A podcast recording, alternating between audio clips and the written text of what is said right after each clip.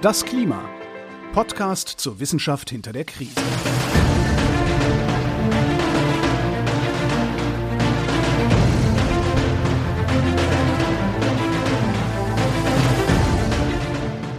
Hier ist das Klima, der Podcast zur Wissenschaft hinter der Krise. Wir lesen den aktuellen Bericht des Weltklimarats und wir erklären den aktuellen Stand der Klimaforschung jeden Montag mit Claudia Frick und Florian Freistetter. Schönen guten Tag. Wir Hallo.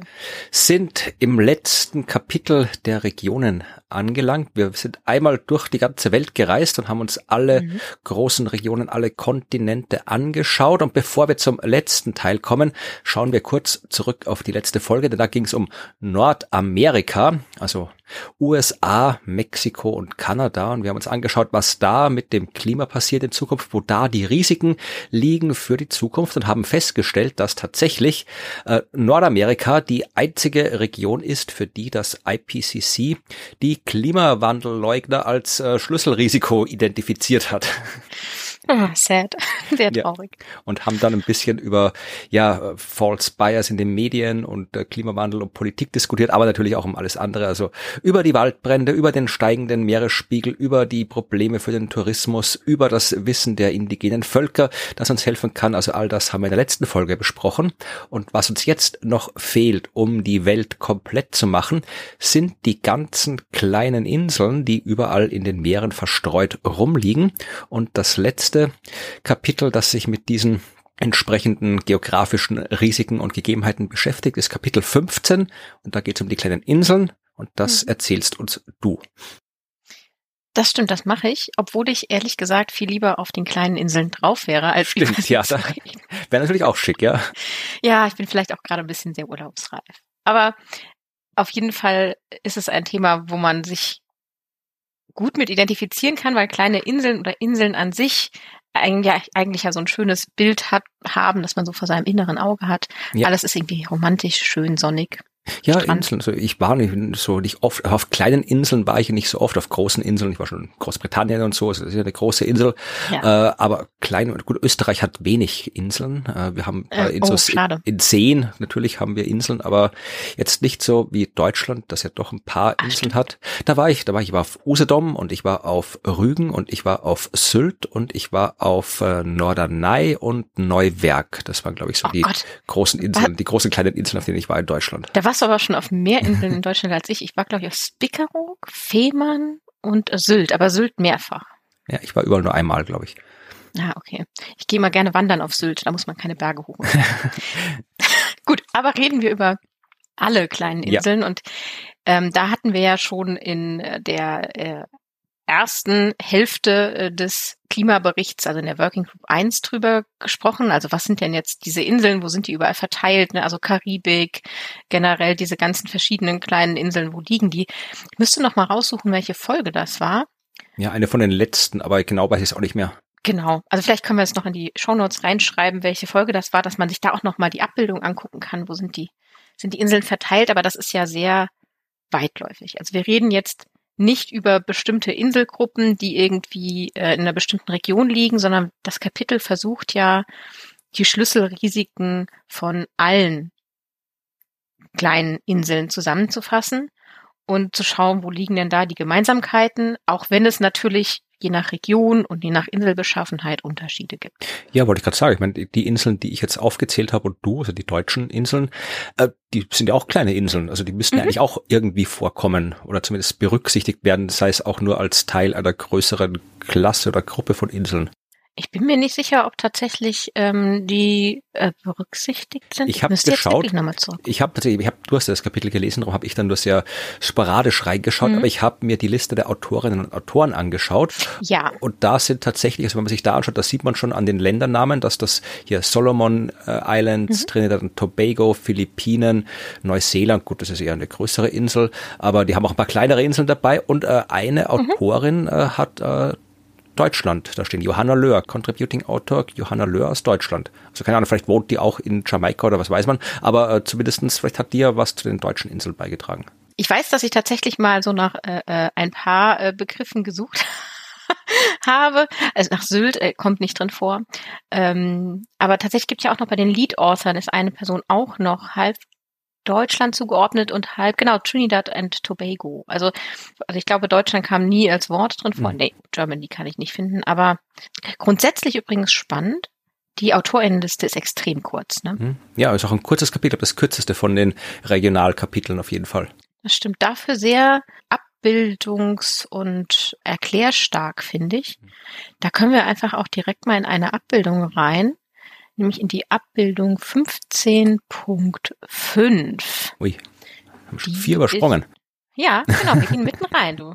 Wir fangen gar nicht erst vorne Ach, da ist sie. 15, ist, ja. Gar nicht mal die 15.4? Die schaut nett aus beim Durchscrollen. Das sind, das sind so, das sind so kleine, kleine die Häuschen. Wollte nicht, die wollte ich mir gar nicht angucken. Okay, gut, da gucken wir da nicht hin. Dann kriegen wir die, ist, die ist optisch, wirklich, 15.4 ist optisch sehr schön. Das stimmt, aber ich fand, das hatte jetzt nicht so viel ähm, Informationsgehalt, worüber ich gerne gesprochen hätte. Ach ja, der 15.5, die kann optisch gar nichts. Nee, die kann optisch wirklich nichts. Das ist ja 36 und das ist einfach so, ich nenne es mal ein, ein buntes Flussdiagramm. Okay. Aber die kann inhaltlich einiges, weil ich finde sie deutlich besser dargestellt als bei den Kapiteln davor jetzt, denn es geht hier um die Schlüsselrisiken. Mhm. Also die wirklich großen Risiken für die kleinen Inseln und wie die miteinander zusammenhängen. Und drumherum, also man hat so in der Mitte so einen grünen Bereich, das wird unten der schön als Small Island System bezeichnet, also alle kleinen Inseln. Und da drin sind diese Key Risks in Blau mhm. und mit so roten Pfeilen sind die verbunden. Und um diese grüne Box drumherum sind verschiedene Auslöser für diese Key Risks für diese Schlüsselrisiken genannt. Und die sind nochmal unterteilt. Also links auf der Seite, da haben wir die langsam einsetzenden äh, Änderungen im Ozean und im Meere. Da ist dann irgendwie die Übersäuerung, die Anstieg der Temperatur und, und das ist einer der, der wichtigsten Punkte natürlich in diesem Kapitel der ähm, kleinen Inseln, der Meeresspiegelanstieg. Ja, das ist also, wichtig. Genau, der, da kommen wir heute nicht drum rum. Oben haben wir die äh, langsam einsetzenden äh, klimatischen Veränderungen, also in der Atmosphäre, wie steigende Temperatur und mehr Regen oder veränderter Niederschlag. Und rechts haben wir die Veränderungen in den Extremereignissen. Mhm. Da haben wir für die Inseln natürlich besonders wichtig die Stürme, also die Tropical Cyclones, die zum Beispiel deutlich mehr Frequenz haben und stärker werden, was auch solche Sturmfluten natürlich begünstigt, die dann auch da als Veränderung stehen, die Hitzewellen, ähm, die kommen und die Veränderung in unserem Enso und El Nino, diese Klimaschaukeln, wo es dann mal in der Region deutlich wärmer wird für ein paar Jahre zum Beispiel oder kälter, je nachdem. Genau, also das sind so die, ist so der Rahmen, mhm. der sich um die Inseln legt, das, was von Working Group 1 quasi reinkommt. Und dann sehen wir so Pfeile, die, die dann sagen, okay, das hat jetzt den Einfluss auf unsere Schlüsselrisiken. Und die Schlüsselrisiken sind dann in der Mitte und verknüpft. Also das Schlüsselrisiko 1 ist, ist einfach der, der Lebensraum im Ozean und äh, in den, an, den, an den Buchten was so Biodiversität und die ganzen Ökosysteme angeht. Da haben wir ja schon viel drüber gesprochen. Und das hat dann zum Beispiel eben einen Einfluss auf das Schlüsselrisiko 2, dass die Riffinseln, also diese Inseln dann absinken können. Ne? Also wenn der Sand weggespült wird, weil der nicht festgehalten wird, dann sinken die ab. Und das wird eben begünstigt dadurch, dass wir keine Mangrovenwälder mehr haben zum Beispiel. Ne? Da hatten wir ja auch vor ein paar Folgen nochmal drüber gesprochen. Schlüsselrisiko 3 wirkt auch auf dieses Absinken ein. Das ist dann eben diese eher terrestrische äh, Biodiversität, wo es dann wirklich so um Landbewuchs äh, ähm, Bewuchs geht. Wie sind denn an den Stränden hinten dran die äh, Gebiete befestigt? Was für ein Boden ist das? Welche Ökosysteme gibt es da? Welche Tiere leben da? Und je nachdem, wenn die beeinflusst werden und verschwinden, ne, dann hat das natürlich auch einen Einfluss auf das Absinken. Aber alle alles zusammen, also Schlüsselrisiko 1 und 3, wirkt dann auch noch auf alle anderen. Also im Prinzip ist es ein großer Pfeilhaufen. Ne? Also Wassersicherheit ist noch ein großes Thema, der äh, Verlust von äh, Siedlungen und Infrastruktur, klar, Meeresspiegelanstieg und so weiter. Ja, die menschliche Gesundheit und das Wohlbefinden, wirtschaftliche ähm, Schäden und ja, Lebensunterhalt äh, wird beeinträchtigt. Ja, äh, Schlüsselrisiko 8 sind noch die ähm, Kulturstätten. Mhm. Also gerade an Stränden oder an Buchten, wo ähm, zum Beispiel noch Höhlen oder Steine sind, die alte, wichtige archäologische Stätten sind zum Beispiel, die sind natürlich sehr gefährdet. Und generell alles, was so an Kultur im Bereich der Küsten von den kleinen Inseln ist. Und in den kleinen Inseln ist ja viel Küste. die sind ja komplett umgeben von Strand oder von Küstenlinie. Ich glaube, das ist nicht die Definition von Insel. Ja, aber der wichtige Punkt ist halt, dass sie ja auch, je nach, also die kleinen Inseln ja gar nicht so viel haben, was im Kern so viel anders ist. Ne? Also bei den großen Inseln hast du eine klare Unterscheidung zwischen Küstengebiet und dann dem, In dem Inland und bei den kleinen Inseln fließt das ja eigentlich von der einen Küste zur anderen, also zur anderen Seite so, so über. Das wollte ich noch fragen, weil du mitten jetzt reingesprungen bist. Mhm. Gibt es eine Definition, was das IPCC jetzt unter kleinen Inseln versteht? Achso, du meinst jetzt so nach, nach, nach Größe in, in Quadratkilometern oder so? Keine Ahnung, ist Sizilien, ist das kleine Insel oder nicht? Oder Sardinien oder Mallorca? Warte, ich, bei Mallorca zählt tatsächlich zu den Mittelmeerinseln und das ist tatsächlich mit dabei. Sizilien weiß ich jetzt nicht. Das muss ich jetzt gerade auch nochmal gucken. Ich glaube, da müssen wir nochmal zurück in das Working Group 1, den 1-Teil. Nee, da gehe ich nicht mehr hin. Aber da steht's drin. Die haben da, da gehen die nämlich auch gar nicht mehr drauf ein. Genau aus dem Grund, weil sie sagen, ja, ich weiß. das wird alles schon beschrieben. So, also pass mal auf, wenn du auf das Factsheet guckst, ja. äh, das Factsheet für den Bericht, dann siehst du ja die Region, aber da ist eindeutig nichts mit Deutschland dabei. Okay. Gut. Nein, da haben wir die Karibik, alles was so östlich von Australien ist. Ne? Die Bereiche einmal, was noch so sehr nah dran liegt und dann was wirklich schon freie, freie Inseln genau in der Mitte sind. Da haben wir einiges vor dem, vor Asien an der Küste, an der Ostküste. Ja, bei Japan und so. Also das sind die Regionen, von denen wir reden. Also ich glaube natürlich, dass das auch für kleine Inseln ein Thema ist wie bei uns, aber wir reden hauptsächlich von den kleinen Inseln rund um den Äquator. Genau, also es sind hier ein paar so Europa, wenn ich mir die Karte anschaue, es ist hier tatsächlich mhm. äh, Malta ist das, glaube ich, was hier noch eingezeichnet ist und dann ist hier noch so zwischen England und Irland äh, paar so von den kleinen Inseln, oder Schottland und Irland, genauer gesagt ein paar Inseln und die Kanalinseln vermutlich sind da auch noch eingezeichnet. Also die sind so die europäischen Inseln, die sie hier eingezeichnet haben. Lass uns doch mal kurz in die Abbildung 15.3 reinspringen. Ja. Da sehen wir nämlich eigentlich so Punkte, die anzeigen, je nach Größe, wie groß sie sind, wie viel Prozent der Inseln überflutet werden in, in Zukunft im Jahr 2100. Aber da sehen wir natürlich auch, wo diese Inseln liegen. Und du hast schon ein paar kleine Punkte, da auch bei Großbritannien, wie du siehst. Mhm. So ein paar. Und im Mittelmeer siehst du die auch. Siehst du auf beiden Seiten. Das heißt, wir haben so eine Verteilung, aber die Konzentration ist eben tatsächlich Pazifischer Ozean östlich von Australien und Karibik zwischen also zwischen Nord- und Südamerika. Genau, das ist die gleiche Abbildung, die auch im Factsheet drin ist. Ah, das ist die gleiche Abbildung, die im Factsheet ja. drin ist? Ja, da sehen wir dann die gleiche Abbildung nur in Blau. Mhm, genau. Da sieht man, wo die, wo die Inseln liegen. Da haben wir die Verteilung und es sind auch so ein paar, also siehst noch einen Punkt auf jeden Fall Südamerika und die sind halt wirklich sehr verteilt. Und hier ist natürlich die Betonung darauf, dass du da ein paar sehr große Punkte hast. Und diese ganz großen Punkte bedeuten, dass von den, den Inseln oder von der Bevölkerung der Insel mehr als 50 Prozent von Überflutung betroffen sein werden. Also wenn du da diesen großen Punkt hast, die Pazifischen Ozean sind ja die zwei größten, da werden mehr als 50 Prozent oder da leben gerade mehr als 50 Prozent der Bevölkerung der Inseln in Gebieten, die es 2100 aufgrund, wenn man jetzt nur diesen Meeresspiegelanstieg betrachtet und die Überschwemmungen aufgrund dessen nicht mehr dort leben werden können. Also das sind so die klassischen, ja, pazifischen Inseln, Südseeinseln, was man so immer so genau. kennt als Südsee. Also hier, was ist da, äh, Hawaii wird da vielleicht sein in der Ecke und hier, wie heißen die alle? Äh, Samoa, Fidschi, Tonga, Kiribati, diese ganzen. Genau, also Hawaii ist, müsste die, müsste die nördlichste sein. Ähm, also keine von denen mit mehr als 50 Prozent, aber genau, liegt da auch in dem Bereich. Ja, wollte ich immer mal hin. Also das ist schon ähm, schön, aber halt nicht mehr lange.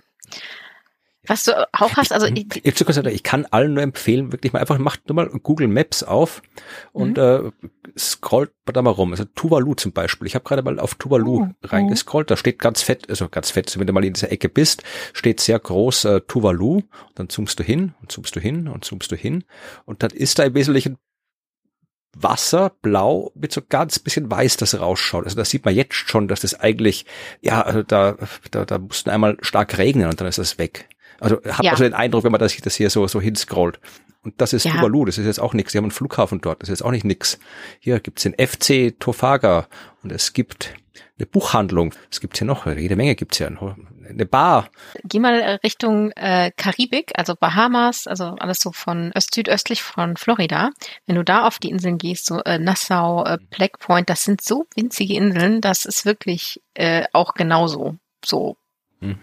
quasi nichts wird einfach sofort äh, weg sein. Das ist tatsächlich auch so. Also im Bericht steht auch drin, dass ähm, gerade, also die stärkste bedrohte Region ist die Karibik, weil da ähm, je nach Prognose der Meeresspiegel ja zwischen ein bis sechs Meter angesteigen wird ähm, bis 2100 und dass dann eben zwischen acht und 50 Prozent der Inseln vollständig überflutet sind.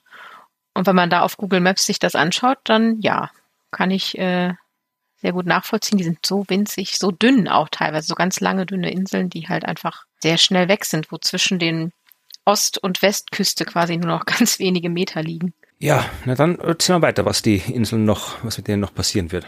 Ja, also der Hauptfaktor ist, wie man jetzt an der Abbildung äh, 15.3 ja gesehen hat oder wenn man daran sieht, äh, ist tatsächlich Meeresspiegelanstieg und die Überflutung. Und das ist halt auch das Hauptthema in dem Kapitel, dass überall auch wenn es um ein anderes Schlüsselrisiko geht, trotzdem mit dabei ist. Also da, da kommt man gar nicht drum rum. Und die haben nochmal so ein bisschen zusammengefasst in, ähm, in der Tabelle äh, 15.1 die beobachteten Veränderungen schon. Da müssen wir jetzt gar nicht ganz im Detail drauf eingehen, aber ganz unten beziehungsweise auf Seite zwei der Tabelle ganz oben, da ist der regionale Meeresspiegelanstieg nochmal hm gezeigt, also wie hoch, wie ist der jetzt angestiegen in den letzten zehn Jahren, also beziehungsweise zwölf, das sind von 1993 immer bis 2014, wie viele Millimeter pro Jahr ist da was angestiegen in den verschiedenen Gebieten, ne? also östliche Karibik, äh, west- und nördliche Karibik, der äh, tropische Pazifik im Westen, dann Mauritius, Indischer Ozean und nochmal der Indische Ozean rund um Rodriguez. Und da sieht man so ne, zwischen zwei und sechs Millimeter nee, pro elf, Jahr. Elf ist das höchste. Elf? Ach, du hast recht, da hier, uh, Western Tropical Pacific hat elf sogar. Ja, also das ist das höchste. Also zwischen 2,5 und 11 Millimeter pro Jahr ist da angestiegen. Das heißt, in den zwölf Jahren, in dem der Zeitraum passiert ist, ähm, ist da schon einiges an, an Anstieg äh, passiert. Also so zwölf, zwölf Zentimeter äh, in den zehn Jahren. Und das ist ja immer, ich finde, das klingt immer so wenig, aber wir wissen ja mittlerweile, dass es das eben genau. nicht ist, sondern dass da sehr, sehr viel passiert. Und mit Blick dann in Kombination auf diese Abbildung 15.3, wo man sieht, wie viel Prozent der Bevölkerung dann betroffen sein wird, ist das natürlich für die Zukunft äh, sehr, sehr viel heftiger, weil es ist natürlich so, dass gerade auf diesen kleinen Inseln der Großteil oder ein sehr großer Teil der Bevölkerung eben in den Gebieten liegt, die von diesen äh, Meeresspiegelanstiegen betroffen sein werden. Die sind ja halt in der Küste. Da stehen ja die Hotels, da stehen die, die ganzen Siedlungen, die da entstanden sind. Das ist natürlich alles in der Küste entstanden und liegt tief. Wie gesagt, wenn du dir auf der Karte sowas anschaust, wie eben äh, Tuvalu oder die, äh, wie ist das, Black Island oder was du gerade erwähnt hattest, ja. hier, äh, das, ist, das ist nur Küste. Da kannst ja. du nicht im Landesinneren wohnen. Im Landesinneren fällst genau. du mal um und bist im Meer. Also das, die sind so dünn, da geht's nicht anders. Ja, da ist tatsächlich nichts anderes. Und das gilt dann natürlich, also wenn man noch weiterdenkt, natürlich auch für die gesamte Infrastruktur. Ja. Also die, die Versorgung, äh, sei es jetzt ähm, Landwirtschaft, sei es jetzt äh, Stromerzeugung oder ähnliches, das ist natürlich dann auch alles in diesen Gebieten und entsprechend bedroht. Und äh, das gilt auch darüber hinaus noch für die Wassersicherheit, also Wasserversorgung. Auch das ist natürlich dann gerade in diesen Gebieten ein, ein großes Problem und für die großen Teil der Bevölkerung, der auf Inseln lebt, das große Schlüsselrisiko, das entsteht aufgrund vom Meeresspiegelanstieg und all den anderen Schlüsselrisiken. Und das ist natürlich essentiell. Deswegen lass uns kurz mal über Wasser reden. Also tatsächlich ist es so, dass auf den kleinen Inseln meistens schon der Fall ist, dass die Wassernachfrage das Angebot übersteigt. Mhm. Also die haben in Sachen ähm, Wasserversorgung schon jetzt ein Problem. Also auf Barbados äh, liegt quasi die Wasserressourcen, die verfügbar sind und die, die genutzt werden, äh, sind identisch. Also da ist kein Puffer mehr da.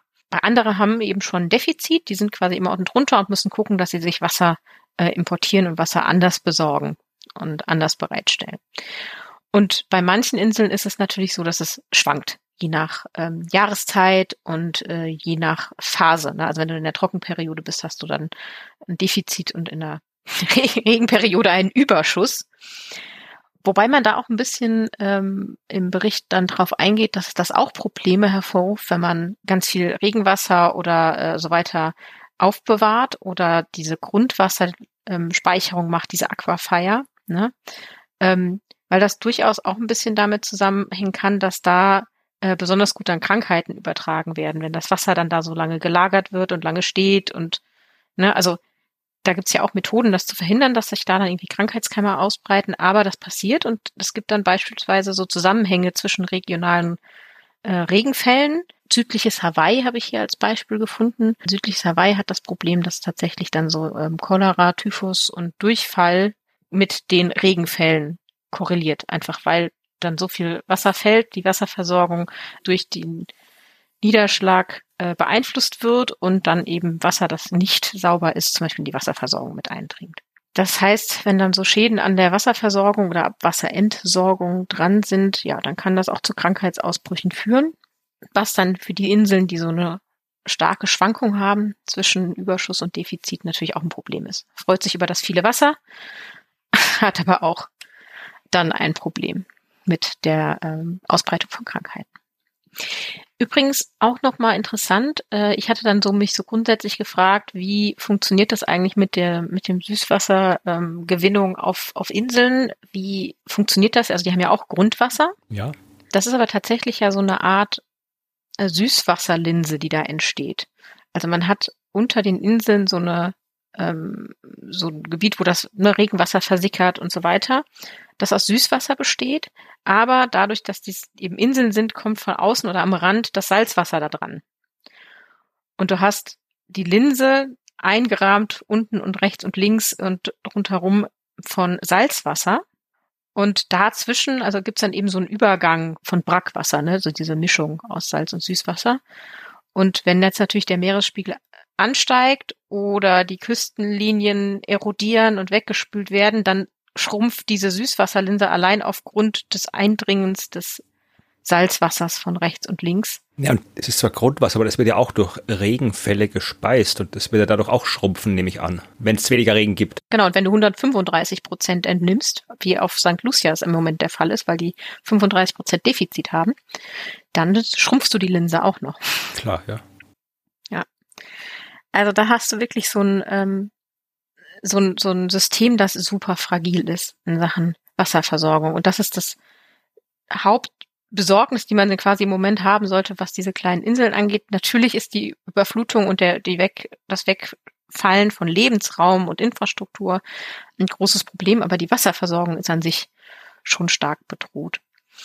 Und da muss man ein bisschen genauer hinschauen und man muss sich überlegen, was man da macht, um das zu verhindern.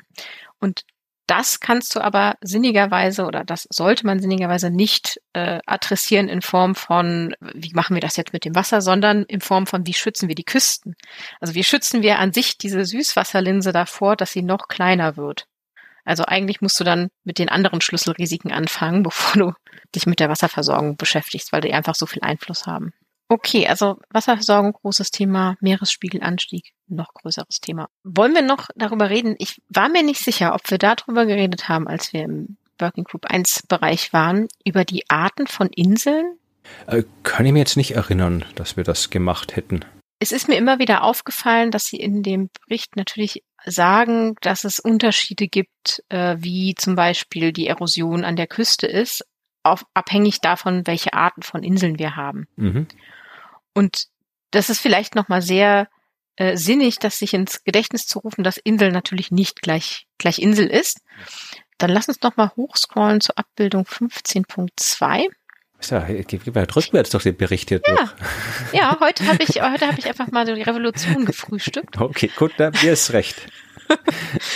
Da sehen wir nämlich die Arten von Inseln. Mhm. Das ist eine, ich finde, das ist eine sehr gelungene Abbildung. Mhm. Äh, aber sie ist natürlich sehr grafisch. Und auf jeder Insel wohnen nur irgendwie, auf der, da wohnen fünf Leute, da wohnen zwei, da wohnt nur einer, da wohnen drei und auf der letzten Typ wohnen nur zwei. Es sind immer so kleine Hütchen drauf. Ja, die sind vor allem sehr, sehr liebevoll gezeichnete kleine schwarze Hütchen. Also ist schon sehr schön. Und Palmen. Genau. Palmen nicht zu vergessen. Ja. Wir haben fünf verschiedene Arten von Inseln, die hier grob unterschieden werden. Das ist, sagen Sie auch, natürlich nur grob. Also die, die Formen mischen sich, sich oder verändern sich mit der Zeit natürlich ein bisschen die Beschaffenheit.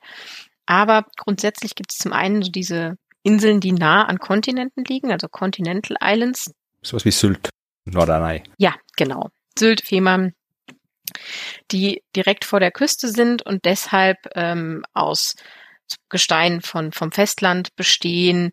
Die sind in der Regel, sagen sie, ein bisschen größer. Da muss ich jetzt bei Sylt sagen, ja. naja, nee, nicht so wirklich. Also, also wie Usedom.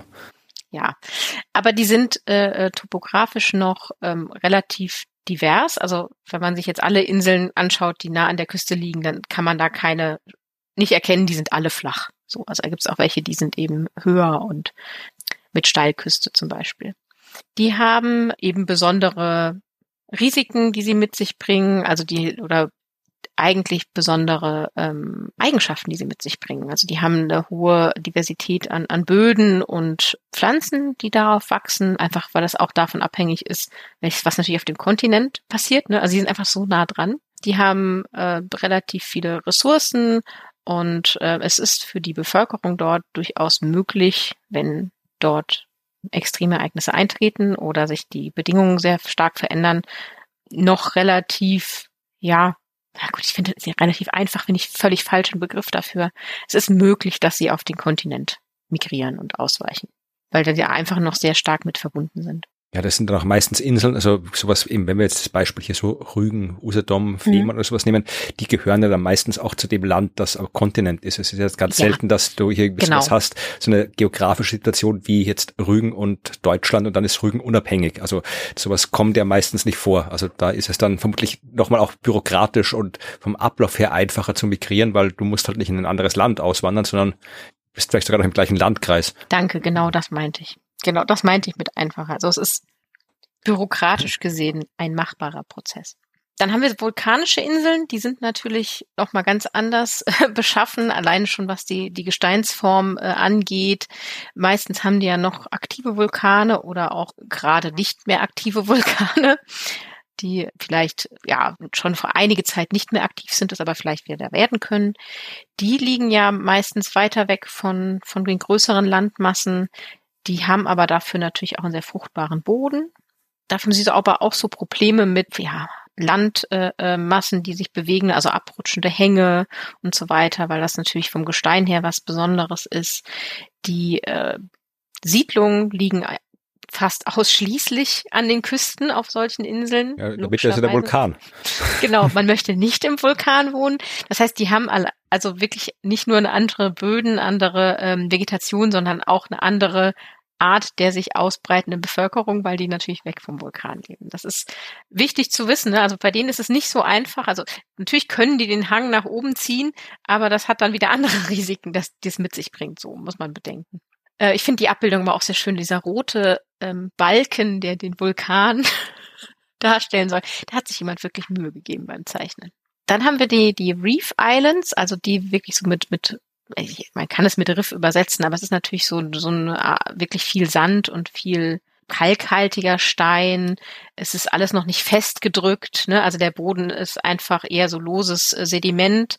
Das heißt, da haben wir vielmehr das Problem, dass äh, das weggewaschen werden kann, dass die Küsten weggespült werden können und durch mehr und höhere und stärkere Wellen oder durch einen höheren Meeresspiegel einfach auch der Lebensboden weggespült wird, der ja, da ist. Das sind auch diese Inseln, ja, so wie, wie Tuvalu, was wir vorhin hatten, die hat wirklich gerade mal so ein bisschen Sand über Wasser und mehr ist da kaum. Ja, und, und also das eine ist, also muss man vielleicht nochmal unterscheiden. Das eine ist, dass einfach durch den Anstieg, wenn das halt so flach ist, ist es einfach weg. Und das andere ist, es wird weggespült. Also durch die, die Wasser, das dann so drüber schwappt und das nimmt auf dem Rückweg einfach den halben Strand wieder mit. Ja. Das heißt, das eine ist einfach, es wird überschwemmt, also weil es einfach zu flach liegt. Und das andere ist, es wird weggerissen, weil es so lose ist. Und diese Reef Islands haben halt einfach beides. Die sind in der Regel flach und die haben loses Sediment, die sind dann halt weg. Und die müssen tatsächlich sehr, sehr teuer und sehr, sehr aufwendig Schutz von ihren Küstenlinien betreiben, damit die überhaupt erhalten bleiben. Und das steht da auch in Klammern expensive. Ja, dann haben wir noch die Kalksteininseln, äh, ähm, die so ein bisschen erhöht sind. Da ist es eigentlich, finde ich, recht, recht ähnlich zu den Reef Islands, außer dass sie ein bisschen fester schon sind und eher höher ein Stückchen. Ja, und dass sie rechts und links oder an den Rändern recht steil sind und dann, also wie, wie, wie, wie soll man das übersetzen? Often steep-sided but flat-topped. Mhm. Also an den Rändern steil, aber oben flach. Genau. So, und es ist ein, ist ein Tisch, nein. Naja, Hochplateau. Hochplateau, danke, ja, ein Hochplateau. Genau. Das, das hast du dann in dem Fall. Die haben häufig das Problem, dass sie Oberflächenwasser gar nicht so viel haben, also keine äh, Seen oder Flüsse. Und ähm, die sind dann zum Beispiel eben darauf angewiesen, dass sie natürlich Regenwasser sammeln und so weiter. Die haben wieder andere Probleme leicht als die Reef Islands, wo es tatsächlich noch Flüsse oder, oder Seen gibt. Ja, und dann gibt's die Mischung aus allem. Also die Composite Islands, die sind mal das, mal das. Die haben sich verändert mit der Zeit. Die waren vielleicht mal vulkanisch und dann hat sich sehr viel Sediment angespült. Ne? Also die haben einfach ihre Struktur schon ein bisschen verändert. Die sind dann natürlich sehr, sehr divers, was, was die, die Bodenbeschaffenheit, die Be Bewuchs angeht und ähm, was so die Verteilung auch von Personen angeht, wo die leben und wo die, wo die wohnen.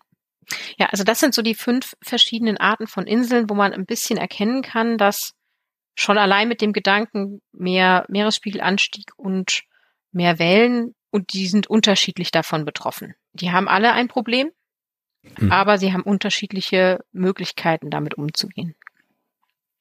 Also das sind die fünf Inselarten. Dann lass uns mal äh, schauen, was mit solchen Inseln konkret passieren kann, wenn die jetzt Wetterereignissen ausgesetzt sind, wie wir sie in Zukunft öfter sehen werden. Und da gehen wir in die Box 15.1. Okay. Die beschäftigt sich mit solchen Kaskaden-Events, also wo es jetzt nicht nur ein Ereignis gibt, das passiert ist, sondern mehrere Ereignisse passieren hintereinander. Weil wir wissen ja, der Klimawandel macht die höhere Frequenz und die stärkeren Ereignisse und wir müssen gucken, schafft es das System dazwischen sich noch zu erholen oder nicht. Und das haben sie da an zwei Beispielen durchgemacht oder so durchgesprochen und ich würde mal die Malediven rausziehen. Zum einen, weil ich da eigentlich gerne mal irgendwann hingereist wäre, es aber nie tun werde. Und zum anderen, weil es ein nochmal eine schöne Gedankenreise mit einem macht, wie das funktioniert. Lass uns direkt wieder zur Abbildung gehen. Ich mag heute Abbildung.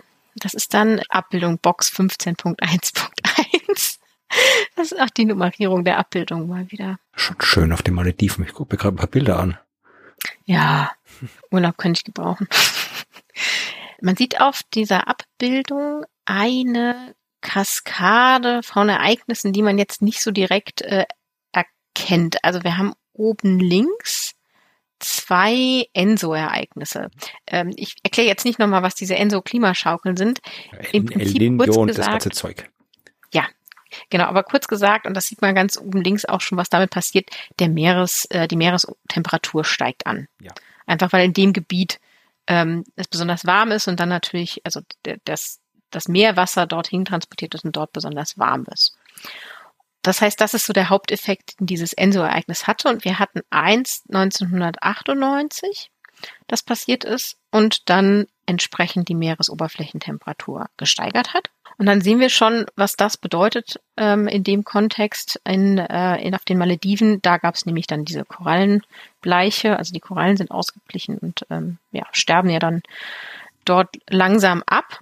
Und da so ein Ereignis ja auch ein bisschen dauert, also das ist ja kein drei Monatsereignis, sondern so ein Zwei-Jahres-Ereignis. Äh, er hat das eben einen sehr nachhaltigen Effekt gehabt. Also von den äh, von der Korallenbedeckung, die es an der, auf den Malediven gab, vorher sind weniger als zehn Prozent übrig geblieben. Okay. Drastische Reduktion, aber bei einem intakten System etwas, das sich erholen kann im Prinzip. Ne? Mhm. So, und das ist jetzt das Interessante, was halt hier passiert. Dann sieht man bei dem Coral Bleaching in der Mitte von dieser Abbildung, wie dann nach rechts eben das Coral Recovery geht, ne? also die Erholung. Und wir sehen noch den Pfeil, dass ähm, natürlich die Wirtschaft ein Problem hatte, weil wenn die Leute kommen, um Korallen zu sehen und danach zu tauchen oder zu schnorcheln und dann sind die nicht da, ja. so geht die Wirtschaft ein. Wenn du keine Korallen hast und die, die kleinen Fische und Lebewesen, die da sind, äh, nicht sich dort ernähren können, dann kannst du auch keine größeren Fische, die die normalerweise essen, fischen und verkaufen. So, also die hatten ein großes Problem, hätte sich aber natürlich fangen können. Die Recovery geht ja los. Dann kam aber 2004 ein Tsunami. Stimmt, der ja, ja, ja. der war 2004, ja. Genau. Der ist oben rechts, das ist im Indischen Ozean. Und der hatte natürlich noch mal ja, einen Strich durch die Rechnung gemacht. Weil auch der hat natürlich bei den äh, Korallen nochmal negativen Einfluss auf die Erholung gehabt. Also da hat ja einfach nochmal eingegriffen und wieder zurückgeworfen, was eigentlich schon langsam sich am Erholen war. Einfluss auf die Wirtschaft hat es natürlich auch. Also der Tsunami war ja wirklich sehr drastisch 2004. Das heißt, da ähm, wurde ein sowieso schon sehr schwaches System noch deutlich schwächer. Also ist tatsächlich so, das wusste ich nicht, dass durch den Tsunami die Malediven in der Kategorie der am wenigsten entwickelten Länder zurückgestuft worden ist. Okay. Also heftig. Also das wirft also quasi so ein ganzes Land sehr zurück. Wieder mal mit Blick auf die Korallen, auch das verkraftbar. Ne? Also sie hätten sich ja wieder erholen können. Aber dann kam 2016, also einige Jahre später, wo es natürlich mit den Korallen schon wieder sehr am Aufwärtsgehen waren, ähm, ja, das nächste Enso-Ereignis, die Meerestemperatur ist wieder so extrem angestiegen. Die Korallen sind wieder um bis über 75 Prozent von der Bedeckung reduziert worden, die da noch da war. Mhm. Also du siehst, diese, diese aufeinander aufbauenden Events machen das wirklich sehr, sehr katastrophal. So, also die Wirtschaft hat keine Zeit, sich zu erholen, die Natur hat keine Zeit, sich zu erholen. Und die Menschen haben keine Zeit, sich ähm, zu erholen. Man sieht ja auch unten rechts nochmal die Local Human Disturbance, also die Menschen haben natürlich auch reagiert und ähm, sind zum Beispiel äh, migriert äh, in, in Richtung äh, das Innere der, der Inseln oder weg von der Insel. Und das hat natürlich auch wieder hm, Probleme ausgelöst.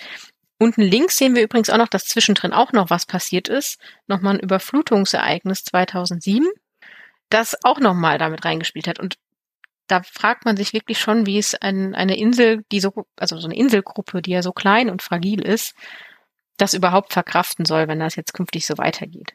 Naja, vermutlich nicht. Nee, aber ich habe immer den Eindruck, also wenn man über die Malediven redet, ist es meistens ein Gespräch über den ansteigenden Meeresspiegel. Ne? Also dass es die einfach nicht mehr geben wird, weil einfach, die sind so flach, der, das Meer wird einfach drüber steigen. Aber so wird das ja nicht passieren, sondern es wird so passieren, ne? also dass sich Extremereignisse immer weiter aufpushen und dass diese Insel schon nicht mehr bewohnbar ist oder nicht mehr mit Tourismus übersät sein wird, weil einfach weil sich die Natur und die Menschen dort nicht mehr erholen. Dann gibt es die Inseln vielleicht noch, ein bisschen länger, weil die noch nicht überspült sind, aber man kann dort nichts mehr tun.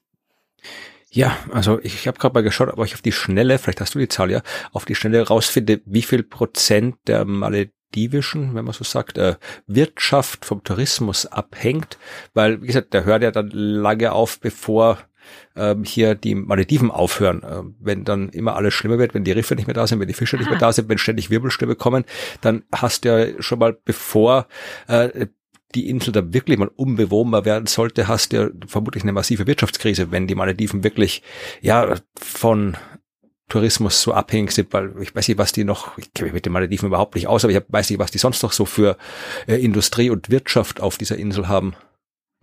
Also die Zahl steht in der Box definitiv nicht drin, die hätte ich mir rausgeschrieben. Ja, äh, es wird schon, also ich, ich habe nur gerade hier gefunden, dass der Tourismus der wichtigste Sektor ist, aber die genaue Zahl habe ich jetzt gerade nicht gefunden. Ja, ich hätte jetzt auch noch gesagt, dass wahrscheinlich äh, Fischerei und so weiter auch Stimmt, noch so ja. der zweite große ähm, Bestandteil sind, der wird auch öfter an der Stelle nochmal erwähnt. Wahrscheinlich aber auch wieder in Abhängigkeit des Tourismus, weil äh, die werden die Fische ja nicht nur für den Eigenbedarf äh, fangen und vermutlich auch nicht irgendwie so großartig Export nach Europa oder so, sondern wahrscheinlich wird der auch da in die Restaurants und Hotels gehen. Dass es so sekundär an den Tourismus gekoppelt ist, ja, das kann gut sein. Ja, falls sich jemand auskennt aus der Hörerschaft mit Tourismus ja. oder den Malediven, sagt uns Bescheid. Wir fahren auch gerne auf Recherche hin, falls uns das Tourismusministerium der Malediven einladen möchte. ja, mit dem Schiff bitte. okay. Ja, also das waren jetzt so mal ein, ein wilder Ritt durch die kleinen Inseln, also von den Schlüsselrisiken über Meeresspiegelanstieg, Wassersicherheit, äh, die Inselarten und die Eventkaskaden. Jetzt lass uns noch mal ganz kurz über den, den Punkt ja, Küstenerosion reden. Mhm. Der hat mich ein bisschen länger beschäftigt diesmal, ehrlich gesagt, weil ich da irgendwie noch einen Bezug zu hatte, mich damit schon mal an anderer Stelle beschäftigt zu haben. Also es wird im Bericht äh, beschrieben, dass jetzt diese Küstenerosion, also das Wegschwemmen von Sand und Sedimenten äh, durch die neuen hohen Wellen und durch äh, den steigenden Meeresspiegel, die Sturmfluten und so weiter, ähm, ja eigentlich begünstigt wird dass diese Küstenveränderungen aber nicht überall zu sehen sind. Also diese Riffinseln, diese Reef Islands sind eigentlich relativ ja stabil an manchen Stellen, während bei eher höheren Inseln, also die so steil sind, ne, eher am Rand das, das abgetragen worden ist. Also da sind eher Erosionen zu finden. Aber ähm, die Zusammenhänge mit dem Meeresspiegelanstieg und dem, was daraus resultiert, sind so komplex, dass man in Frage stellt, was welcher Anteil da genau wie viel ähm, zu sagen hat. Ja, also es gibt Klima, äh, Ökologie, gibt aber auch noch ganz viele andere menschliche Faktoren und man kann nicht genau sagen, ist das wirklich jetzt auf den Meeresspiegelanstieg zurückzuführen oder sind die anderen Effekte viel größer? Das äh, stimmt natürlich, wenn man sich ein bisschen noch damit beschäftigt, dass Sand ja ein sehr, sehr wertvolles Gut ist. Ja, du auch nicht jeden Sand für alles nehmen kannst. Das ist immer, mhm. haben wir auch schon mal darüber gesprochen. Das ist auch immer so kontraintuitiv, wenn man sich denkt, ja, der Sand geht aus und wir, wir haben keinen Sand mhm. mehr. Die ganze Wüste ist voll mit dem Quatsch. Also wo kommt das? Warum haben wir keinen Sand? Aber du kannst halt für bestimmte technische Anwendungen, dann muss der Sand halt müssen die Körner eine bestimmte Form haben und die in, in der Wüste sind halt durch den Wind geformt und irgendwie, glaube ich, sehr hart, so spitz und kantig und damit kannst du gewisse Sachen nicht machen und wenn du das in der Industrie brauchst, dann brauchst du eben den Sand, der vom Wasser geschliffen worden ist und dann irgendwie rund ist und so. Also das ist gar nicht so einfach mit dem Sand. Ja, und die, die groben Körner fehlen. Ich habe da auch noch mal genauer nachgeguckt, weil ich mir so dachte, Moment, da war doch noch mehr. Äh, tatsächlich in, den, in dem Wüstensand fehlen die groben Körner, die du brauchst, damit sich das im Beton auch richtig verkeilt. Also der, der Sand ist zu fein in der Wüste. Mehr so fein, fein, feinst Sand, so. und der, der grobe Anteil fehlt. So. Und das ist das, was man im, in dem Sand an Flüssen oder Meeren eben tatsächlich noch findet. Deswegen ist äh, das der Sand, den wir brauchen, um Beton zu produzieren. Und Beton ist ja, weiß ich nicht, das Ding einfach brauchst du für alles. Ja, auch, auch, ich weiß nicht, ob das nochmal kommt. Wir haben, glaube ich, noch nie darüber geredet, wie Zement mhm. oder Beton, wie klimaschädlich das eigentlich ist. Ja. Aber haben wir, kann man das jetzt irgendwie noch nicht so wirklich vorberichten, oder? Nee, das stimmt eigentlich. Da hast du recht. Das kam noch nicht, noch nicht vor. Aber also in dem Zusammenhang natürlich als naturzerstörender Faktor, aber nicht im Klimaschädlichkeits. Mal gucken, vielleicht Teil drei. Ja. Aber, aber lass uns mal, lass uns mal kurz weiterdenken. Mhm. Also bleiben wir mal bei, äh, da, wir, wir baggern jetzt Sand ab für Beton. Ja, machen wir kurz. Und was da ja passiert ist, ist ja, also stellen wir mal so eine Insel vor und äh, die baggern ja jetzt in der Regel, manchmal schon, baggern die jetzt ja nicht den Sand vom Strand weg. Das passiert nicht. Es gibt sogar so Fälle, wo, wo Stränder geklaut werden, wo in der ja, dann wie die Mafia ja, kommt und den Strand ja. wegbaggert. Den Strand wegbaggert. ja, aber wie gesagt, nicht, wir haben ja im Kapitel über Armut gelernt, dass das eben Mechanismen sind, die passieren, wenn man ja. versucht, seinen Lebensunterhalt irgendwie zu erhalten. Und aber dass sie tatsächlich am Strand sind und da was wegbaggern, das passiert nicht so häufig. Der Standardfall, also es passiert, aber der Standardfall ist, dass die ja mit irgendwelchen Booten an den über den äh, übers Meer fahren, also in der Region von Inseln und mit so riesigen Sandbagger Staubsaugerdingern den Sand vom Erdbo vom Erd also Meeresboden wegsaugen. Mhm. Baggern saugen, so irgendwas dazwischen. Und das macht jetzt natürlich, also wenn man nur denkt, dass das in der Nähe von der Insel passiert, das macht ja die Korallenriffe völlig kaputt. Also du saugst ja einfach die Tiere und Pflanzen da einfach ja, natürlich. Rein. Wupp, weg. So, also heißt du, das ganze Ökosystem hast du weggeschleudert. Ähm, dann haben die Fische, die da noch sind und nicht mit weggesaugt wurden, nichts mehr zum Essen. Die Fische haben nichts mehr zum Fischen. Äh, da, wo du diesen Sand weggesaugt hast, das ist ja nicht, als wäre dann plötzlich ein Vakuum und da passiert nichts mehr, sondern da rutscht ja Sand nach. Und dadurch sinkt drumherum alles ab. Also auch die Inseln und der Strand in der Nähe. Ähm, wenn du keine Strände hast, dann hast du keinen Tourismus. Äh, du hast ein Problem bei der Landwirtschaft, weil wenn das, ähm, wenn dann natürlich der Sand wegrutscht und runterrutscht, dann hast du wieder diesen Druck auf die Süßwasserlinse, der durch das Salzwasser äh, äh, entsteht. Das heißt, das Grundwasser wird salziger, da hast, also dann ist die Landwirtschaft wieder schwieriger. Ja, und äh, wenn du es extrem machst mit dem Baggern, dann hast du irgendwann keine Insel mehr. Ähm, so, und da hat, hat doch niemand was mit Klimawandel gesagt. Ja. Also ist ab, könnte ich mich in Rage reden. Mhm. Ähm, da, es heißt allein schon durch das Baggern vor Inseln, die es nicht direkt mit dem Strand zu tun hat, hast du diesen, du nimmst dir den Schutzwall für dein, deine Insel, der natürliche Schutzwall, der dich da vor Überflutung ähm, und so weiter schützen sollte und vor dem Meeresspiegelanstieg und der ist weg. Im, und wir reden jetzt noch nicht darüber, dass Strände für Schildkröten zum Beispiel ja auch ein, ein essentieller Punkt sind, der zu existieren hat, damit die sich fortpflanzen können oder für Seevögel, die ja in der Regel da auch nisten. Da haben wir auch schon mal drüber gesprochen. Pinguine wurden nicht erwähnt. Ja, wenn man eine Sandburg Kapitel. bauen will. Ja, ja, ohne Sand keine Sandburg.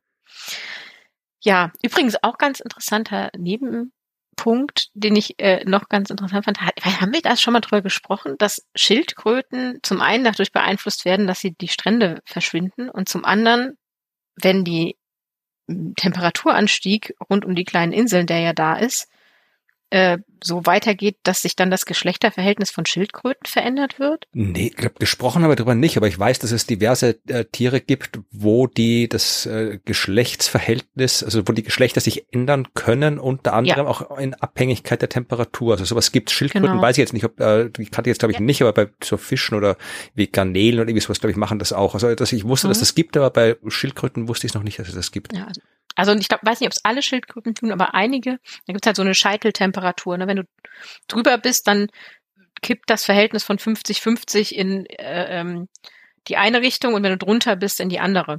Ja, stell dir vor, das wird auch beim Menschen passieren. Wenn wir dann irgendwie plus zweieinhalb Grad haben, keiner weiß es, dann plötzlich Bob und dann sind irgendwie alles Frauen und alles Männer. Dann gucken wir blöd. Ja. Gut. Das wäre äh, äh, pass auf, wenn das passiert. Nein. Aber bei Schildkröten wird es auf jeden äh, Fall äh, passieren. Und äh, die sind dann quasi doppelt betroffen von den Stränden und der Temperatur. Ja, also das ist äh, verändert, sich verändernde Küsten und da haben wir noch nichts mit Klimawandel gemacht, sondern ähm, über ein menschengemachtes Problem durch Beton gesprochen.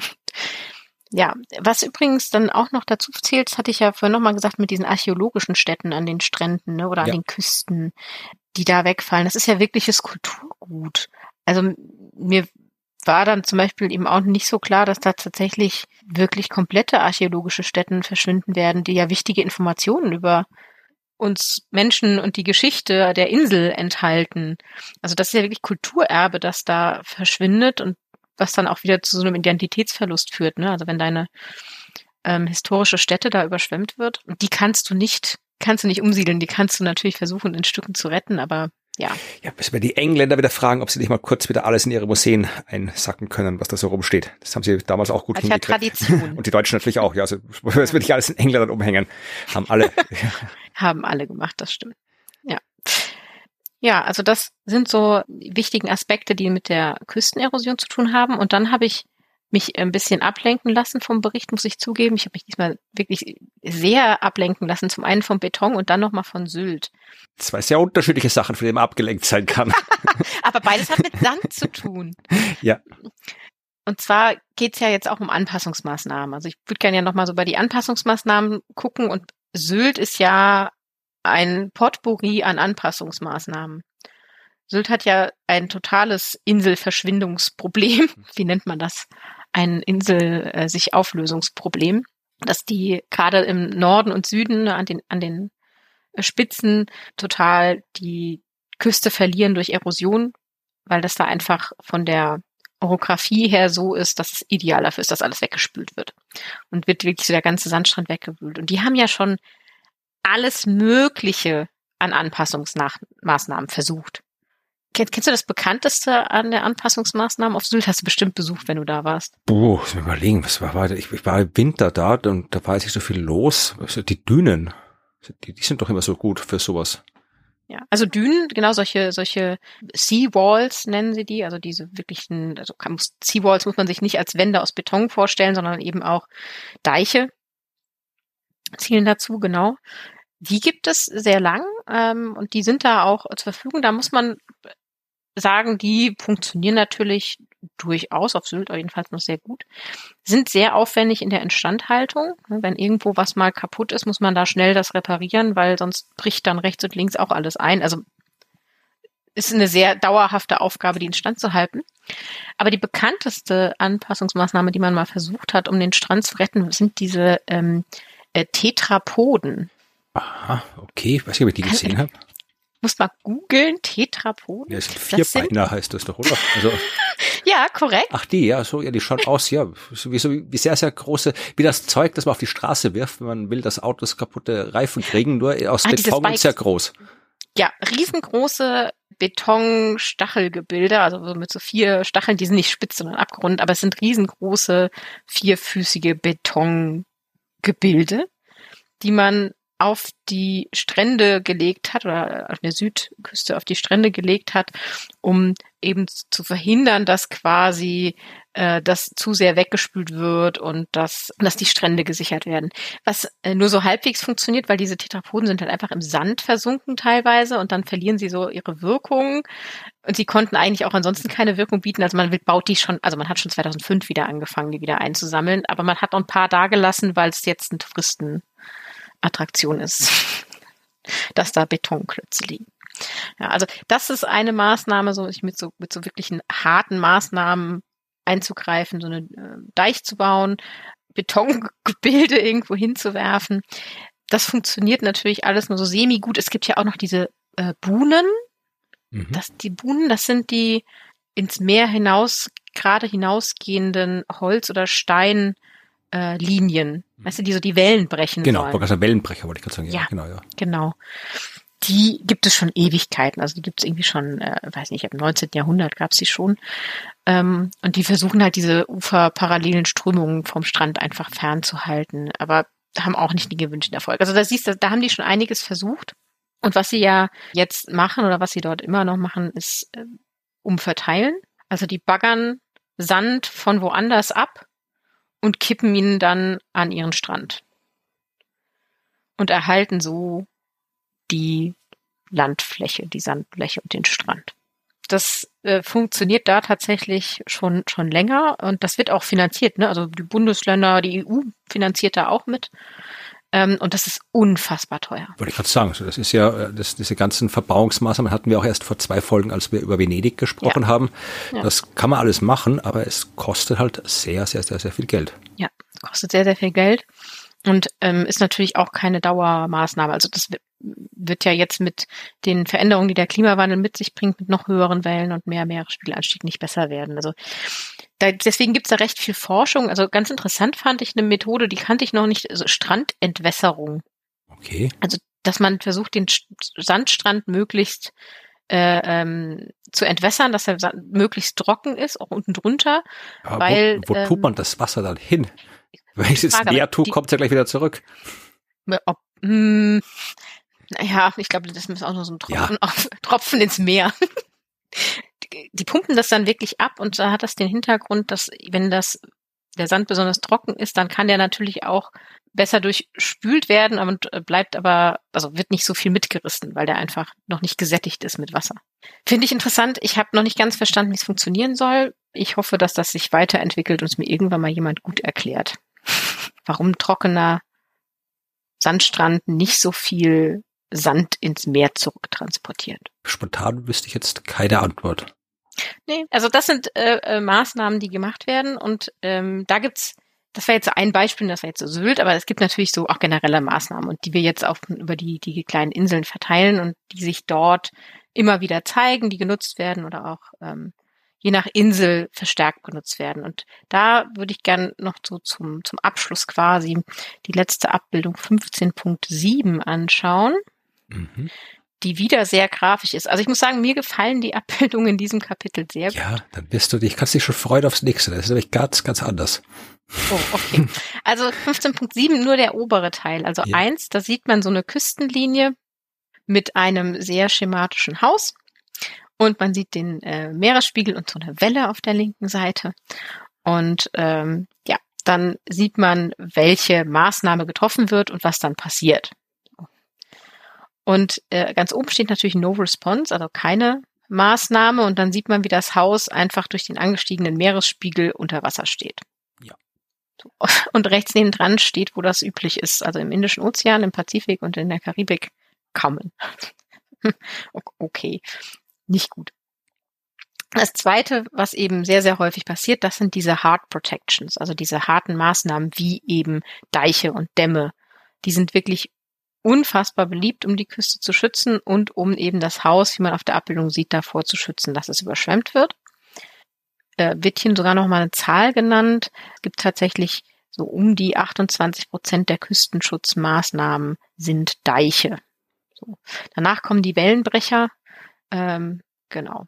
Also das sind so die Standardinfrastrukturen, die äh, eingesetzt werden. Karibik und Kuba setzen da auch total drauf. Die werden da einfach genutzt. Im Indischen Ozean versuchen sie das auch. Die sind eigentlich dort auch hauptsächlich zu finden, aber da ist das Problem der Instandhaltung sehr schwierig. Also da ist wirklich so ein Problem, dass die dann eben nicht weiter finanziert werden in der Instandhaltung. Die werden gebaut, mhm. Aber wenn sie dann einbrechen oder kaputt sind und repariert werden müssen, dann ist dafür kein Geld da. So, und diese Mittel für die Reparaturen zur Verfügung zu stellen, ist dann einfach ein riesiges Problem. Also dieses dauerhafte Instandhalten wird dann ein, ähm, ein Problem. Und dann sind die zwar einmal da, aber nach zehn Jahren kommt das erste Problem und nach 20 Jahren sind sie nicht mehr zu gebrauchen. Ja, also das ist eine Maßnahme, die ist aber teuer und die erfordert ein kontinuierliches Überprüfen der Maßnahme und erneuern. Also es ist keine Einmalinvestition, was man natürlich am liebsten hätte. Mhm. Äh, hingegen ist dann die nächste Anpassung Accommodation, also das, damit gemeint ist, dass man die Lebensunterkünfte und Infrastrukturen eine Etage höher legt, also auf Stelzen baut oder generell einfach äh, erhöht, künstlich erhöht, das geht ja auch mit Straßen zum Beispiel. Das äh, passiert auch an vielen Stellen, geht natürlich nicht überall. Ja, also ja. auf einigen Inseln ist es äh, nicht möglich. Interessant ist es auch noch, dass es auch Probleme dabei gibt, ähm, das zu tun, selbst wenn es äh, Subventionen dafür gibt. Also sie bringen das Beispiel bei den in Französisch-Polynesien äh, gibt es äh, sehr äh, bevölkerungsreiche Inseln und wo tatsächlich 48 bis 98 Prozent der Wohnungen seit den 80er Jahren von Überschwemmungen betroffen waren. Also die Häuser waren quasi fast alle mal überschwemmt. Okay, ja. Und ähm, deswegen werden dort erhöhte Häuser, deren Boden eins, also deren Untergrund um 1,5 Meter erhöht wird, über dem ursprünglichen Bodenniveau liegt, ähm, subventioniert von der Regierung und mitfinanziert. Aber der Anreiz reicht nicht. Es gibt da Widerstand in der lokalen Bevölkerung, in den lokalen Behörden sogar. Und deswegen sind bisher nur sieben Prozent der Häuser entsprechend höher gelegt. Also die, die, die Umsetzung ist quasi dadurch eingeschränkt, dass äh, die Reaktion und die Annahme dieser Möglichkeit äh, nicht erfolgt. Ja, ist ein bisschen schade, ne? Ja. Aber es ist kein nicht äh, äh denkbares Problem. Wir wissen ja, dass äh, Community-Based Adaption, also Anpassungen, die durch die Gemeinschaft äh, mitgetragen werden müssen und mitgetragen werden sollten, vielleicht sogar initiiert werden sollten, durchaus auch manchmal äh, Probleme haben, wo Sachen einfach nicht so gut funktionieren. Da haben sie auch Beispiele für, ne? Warte, jetzt muss ich mir überlegen, wie man, wie man das ausspricht. Also Pele, die Insel Pele, mhm. die ist östlich von Australien, ja. äh, bei äh, Vanuatu. Ja. Da warst du doch eben, ne? Ja, nur leider in Gedanken, aber ich war ja Vanuatu, ja, ich weiß, wo das ist. nur auf Google Maps. Also da sind zum Beispiel solche Community-based ähm, Sachen, wo man einfach gemeinsam bestimmte Projekte angeht, wie eben die Höherlegung der Gebäude. teilweise gescheitert, weil das Projektmanagement dann durch eben Leute mit besonders viel Geld vereinnahmt worden ist. Und es gab dann so interne Machtdynamiken innerhalb der Gemeinschaften die, und unterschiedliche Prioritäten von allen, die dort auf diesen Inseln leben, dass eigentlich die, die Umsetzung äh, des Projekts ja gescheitert ist. Gibt noch andere Beispiele, Sie führen da einige Beispiele auf. Auf Samoa gab es dann auch solche Probleme, dass es einfach sich nicht gut genug ausgetauscht wurde oder dass tatsächlich am Ende in dem Fall ähm, die Leute eine Stützmauer platziert haben an einer Stelle, von denen IngenieurInnen gesagt haben, da macht sie keinen Sinn. Aber sie haben sie dorthin gebaut, weil es natürlich den, den geringsten Widerstand in der Bevölkerung zum Beispiel gab. So. Und da sieht man, da gibt es natürlich Reibungspunkte und Probleme, die äh, passieren und äh, ja, ob das jetzt kleine Inseln sind oder bei uns ist da eigentlich fast egal. Solche Sachen haben, kennen wir ja auch. Ja. Gut, bei den Anpassungsmaßnahmen geht's dann noch weiter. Wir haben äh, Planned Retreat, also dass man äh, geplant die Häuser, die weiter unten liegen, verlässt oder aufgibt und höher gelegen neue Häuser baut. Dann gibt's noch Advanced with Land or Island Raising, also man tatsächlich die ganze Insel anhebt auch interessant, äh, fand ich. Und dann natürlich die Lösung, die eigentlich am sinnvollsten erscheint, dass man die Ökosysteme erhält oder wieder aufbaut, wie eben Korallen oder manchmal auch Mangroven, die die Küsten schützen und dafür sorgen, dass ähm, der Meeresspiegelanstieg eben gar nicht so heftig ist, weil wir einen Puffer haben. Ne? Also der Strand ist noch da, das Ökosystem funktioniert noch und das schützt die Häuser davor, dass es zu viele Überschwemmungen gibt. Also diese Maßnahmen existieren und die werden unterschiedlich gut umgesetzt. Ich finde, das ist so ein, so ein Bild, wie wir es ja jetzt überall schon gesehen haben. Es gibt Maßnahmen, manche scheitern, manche funktionieren und die, die viel Geld kosten, scheitern meistens an den Finanzen. Ja, na, das haben wir schon sehr, sehr oft gehört. Ja, ja, leider. Was ich noch ganz interessant finde zum Abschluss, ähm, die haben noch mal so einen Teil zum Thema Tourismus und Wirtschaft, dass sie äh, sagen, also dass natürlich die einige ländliche Inselgemeinschaften sehr stark vom Tourismus abhängig geworden sind und zwar so stark, dass es eigentlich schwierig ist, sie davon wegzubringen.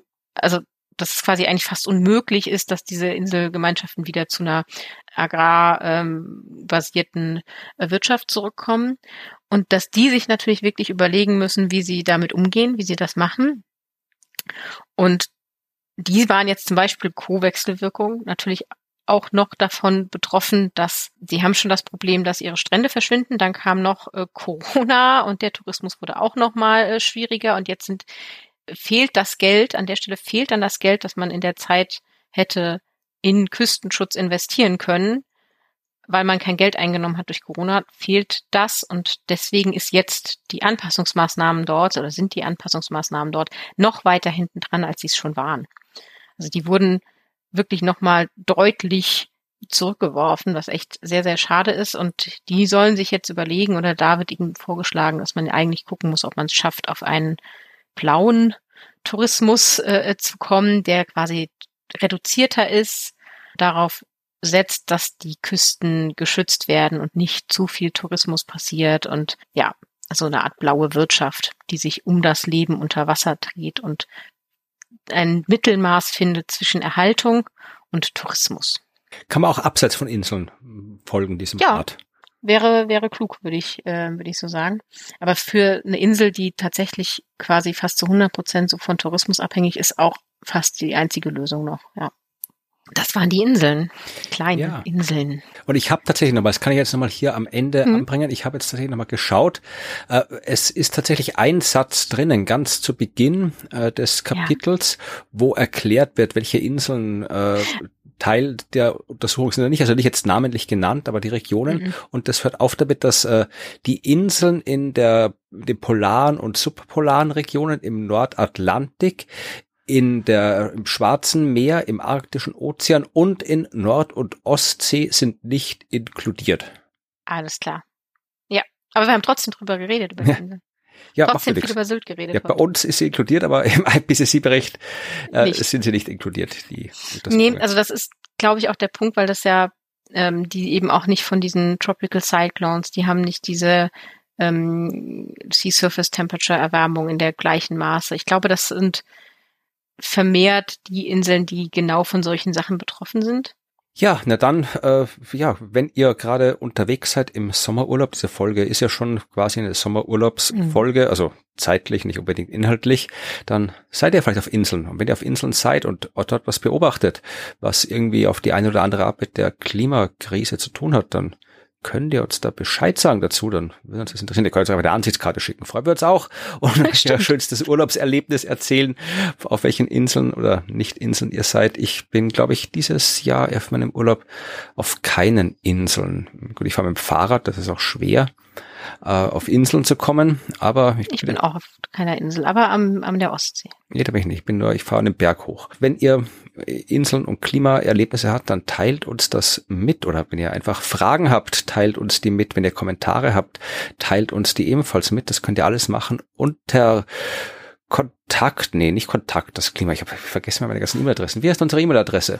Podcast at das Klima. Ja, genau, so heißt sie. Äh, dann schickt uns das unter podcast at dasklima.fm und wenn ihr die ganzen Abbildungen sehen wollt, die Claudia so schön fand in diesem Kapitel, mhm.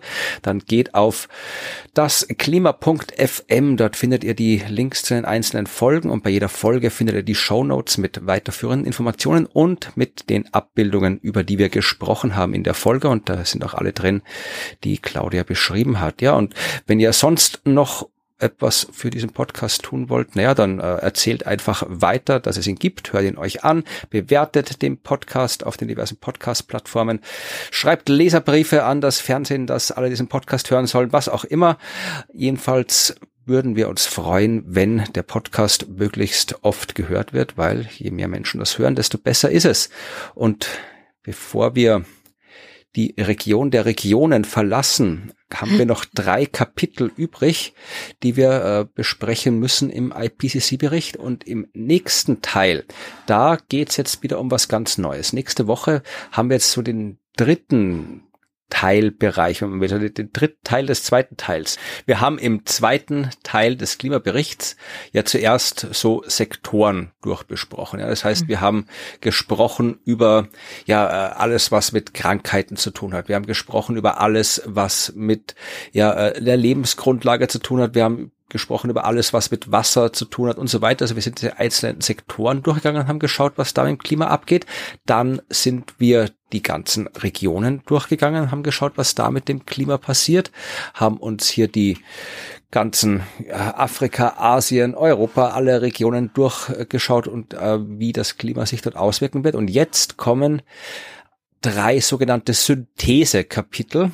Ja, diese drei Synthesekapitel, die schauen sich dann nochmal wieder alles nochmal aus dem dritten Blickwinkel an, fassen jetzt die ganzen Informationen nochmal anders zusammen. Das sind jetzt die Kapitel 16, 17 und 18.